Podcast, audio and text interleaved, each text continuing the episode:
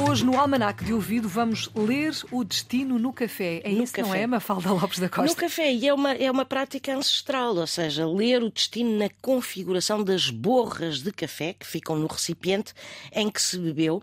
É uma velha tradição e, eh, associadas ao café, também existem inúmeras superstições. Acredita-se, por exemplo, que derramar café significa que se avizinham grandes dificuldades.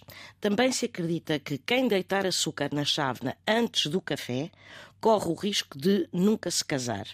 E quanto a adivinhações, se as bolhas que se formarem à superfície do café se deslocarem na direção de quem o vai beber, essa pessoa terá sorte na vida. Se, pelo contrário, as bolhas partirem na direção oposta, isso é sinal que terá grande azar na vida. Mas isto é tudo café.